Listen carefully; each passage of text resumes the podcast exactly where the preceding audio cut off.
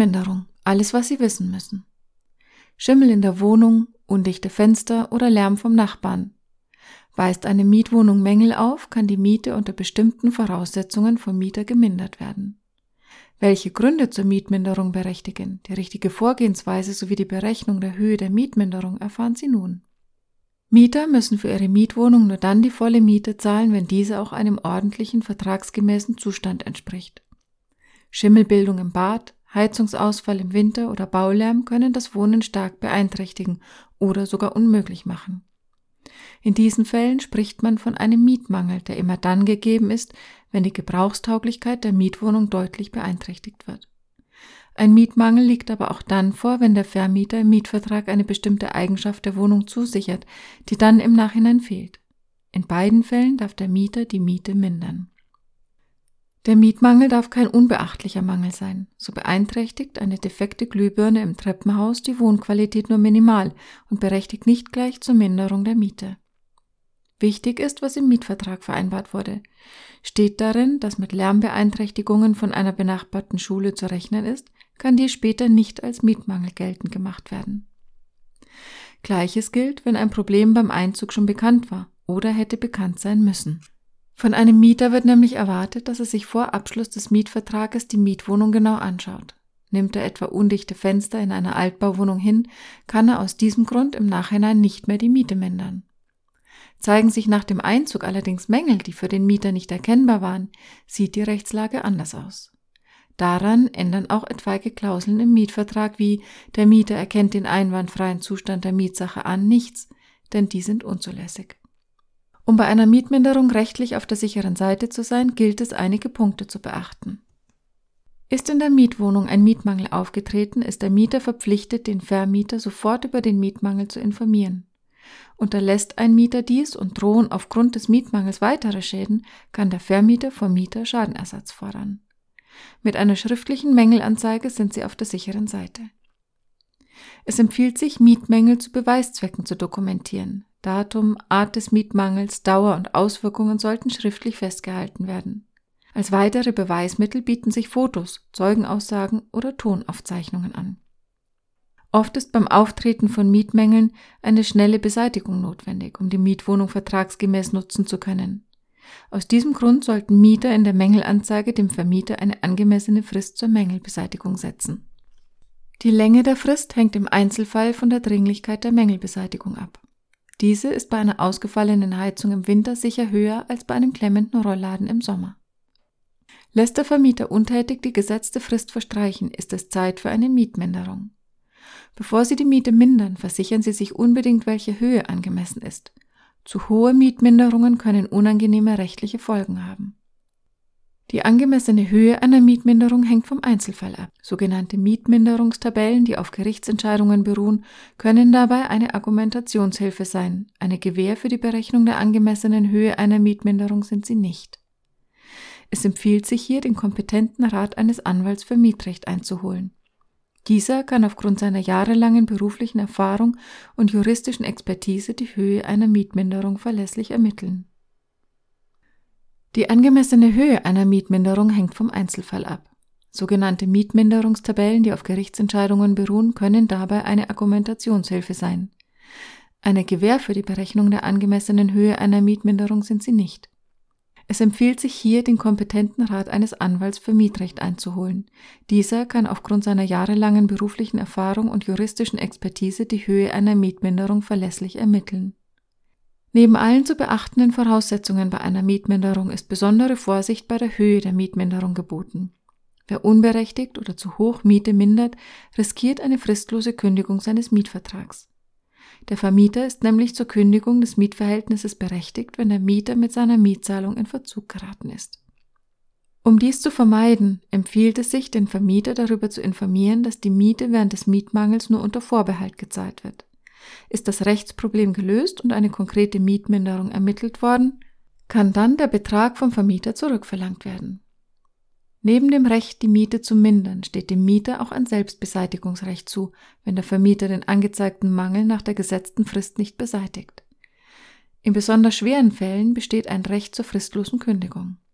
Sind dem Mieter aufgrund des Mietmangels Schäden an seinem Eigentum entstanden, hat er einen Anspruch auf Schadensersatz gegenüber dem Vermieter. Es gibt viele Gründe, die eine Mietminderung begründen können. Eine feuchte oder mit Schimmel befallene Wohnung zum Beispiel kann sich für einen Mieter zu einem erheblichen Gesundheitsrisiko entwickeln. Vermieter ziehen sich in diesen Fällen gern auf die Position zurück, dass ein falsches Lüftungsverhalten des Mieters zu Schimmel oder feuchten Wänden geführt hat. Dabei ist dem Mieter drei bis viermal tägliches Lüften zuzumuten, urteilte das Landgericht Frankfurt am Main. Kann der Mieter aber nachweisen, dass sein Lüftungsverhalten in Ordnung ist und die Schimmelbildung aufgrund der Bausubstanz entstanden ist, kann er die Miete wirksam mindern. Im Extremfall sogar um 100 Prozent, entschied das Amtsgericht München. Baulärm, Verkehrslärm oder schreiende Kinder in der Nachbarwohnung. Lärm stellt für Mieter immer wieder ein Problem dar, welches er aber nicht einfach so hinnehmen muss. Baulärm berechtigt den Mieter etwa, die Miete um 10 Prozent zu mindern, so das Oberlandesgericht München. Auch Verkehrslärm kann ein Mietminderungsgrund sein, wenn er nicht als vertragsgemäßer Zustand der Wohnung zwischen Mieter und Vermieter vereinbart wurde. Nimmt Verkehrslärm im Laufe der Wohnzeit zu, kann dies nur ein Grund zur Mietminderung sein, wenn beim Abschluss des Mietvertrages die damalige geringe Belastung durch Verkehrslärm als vertragsgemäßer Zustand der Mietwohnung zwischen Vermieter und Mieter vereinbart wurde. Dies entschied der Bundesgerichtshof. Bei Kinderkrach müssen Mieter in der Regel toleranter sein. An die Ruhezeiten von 22 Uhr bis 8 Uhr müssen sich aber auch Kinder halten. Geht der Krach über normalen Kinderlärm hinaus, muss dies nicht vom Nachbarmieter hingenommen werden. Nach einem Urteil des Landgerichts Köln kann ein Mieter die Miete um 11 Prozent mindern, wenn vier Kinder in der Nachbarwohnung ständig trampeln und hüpfen. Immer wieder kommt es auch vor, dass die im Mietvertrag angegebene Größe der Mietwohnung nicht der tatsächlichen Quadratmeterzahl der angemieteten Wohnung entspricht. Dazu hat der Bundesgerichtshof entschieden, dass eine Wohnflächenunterschreitung von 10 Prozent zu einem Mietmangel führt und damit den Mieter berechtigt, die vereinbarte Miete zu mindern. Wenn Essens- oder Müllgerüche aus anderen Mietwohnungen in die eigene Wohnung ziehen, ist das eine erhebliche Beeinträchtigung und führt zu einem Anspruch auf Mietminderung, entschied etwa das Amtsgericht Berlin-Charlottenburg. Die Gerüche von exotischem Essen, die in das Treppenhaus dringen, müssen hingegen von den Nachbarn geduldet werden, so das Amtsgericht Hamburg-Harburg. Um wie viel ein Mieter die Miete bei einem Heizungsausfall mindern kann, hängt unter anderem von der Jahreszeit ab. Bleibt die Wohnung aufgrund einer defekten Heizung im Oktober kalt, ist eine Mietminderung von 20 Prozent gerechtfertigt, entschied das Amtsgericht Spandau. Das Amtsgericht Hamburg sprach den Mietern, deren Heizung im Oktober über fast einen Monat nicht funktionierte, sogar eine Minderung von 25 Prozent zu. Fällt die Heizung im Winter über einen längeren Zeitraum aus, ist der Gebrauchswert der Wohnung stark eingeschränkt und berechtigt den Mieter zu einer Mietkürzung um 50 Prozent. Das hat das Landgericht Bonn entschieden. Nach einem Urteil des Landgericht Berlin kann ein Mieter bei Nässeschäden aufgrund von undichten Fenstern die Miete mindern, und zwar um insgesamt fünf Prozent. Ist neben weiteren Mängeln, zum Beispiel die Gegensprechanlage, der Aufzug, die Türklingel, das Flurlicht oder die Türschlossanlage defekt, kann der Mieter die Miete um 15 Prozent mindern, so das Landgericht Berlin. Mieter, die durch Urinpfützen im Treppenhaus belästigt werden, haben einen Anspruch auf Minderung der Miete, so das Amtsgericht Berlin-Charlottenburg. Nach einem Urteil des Amtsgericht Berlin Mitte stellen Urinpfützen im Hauseingang hingegen keinen Grund zur Mietminderung dar.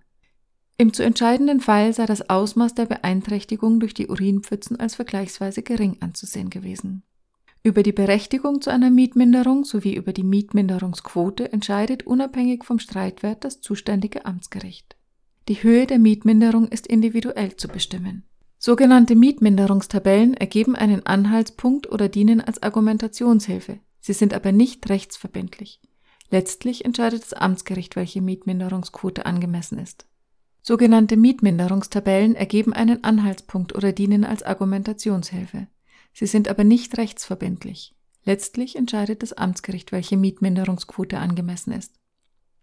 Streiten Vermieter und Mieter vor Gericht um eine Mietminderung, trägt der, der den Prozess verliert, die Gerichtskosten, die eigenen Anwaltskosten sowie die Anwaltskosten der Gegenseite. Gewinnt keine Partei, richtet sich die Kostenverteilung nach dem Verhältnis von Siegen und Unterliegen.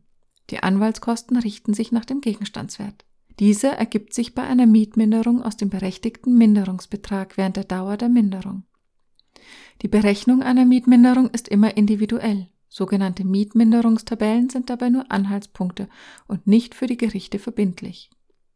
Ein Anwalt für Mietrecht ist Experte bei der rechtssicheren Berechnung einer Mietminderung. Mieter, die einen Teil der Miete aufgrund von Mietmängeln einbehalten, sollten das Geld nicht ausgeben. Wenn die Mietminderung nicht berechtigt war, muss der Mieter den nicht gezahlten Betrag an den Vermieter nachzahlen. Kommt er dieser Verpflichtung nicht nach, droht die fristlose Kündigung des Mietverhältnisses. Eine Mietminderung erklärt der Mieter schriftlich gegenüber seinem Vermieter. Sollten Mieter und Vermieter sich bezüglich der Mietminderung nicht einigen, entscheidet das zuständige Amtsgericht.